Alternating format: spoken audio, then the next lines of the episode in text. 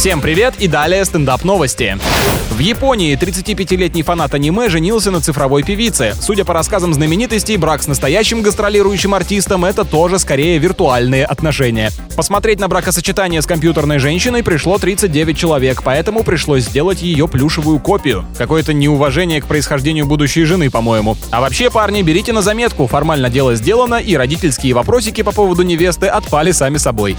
В Британии таксист составил меню, из которого пассажиры выбирают, в каком формате пройдет поездка, например, в тишине или с анекдотами от водителя. Интересный способ вымогательства дополнительных денег за свое молчание. На самом деле все позиции в списке бесплатны, можно даже пускать мыльные пузыри или петь караоке. Короче, поработал аниматором для таксиста, еще и денег ему заплатил. Красота!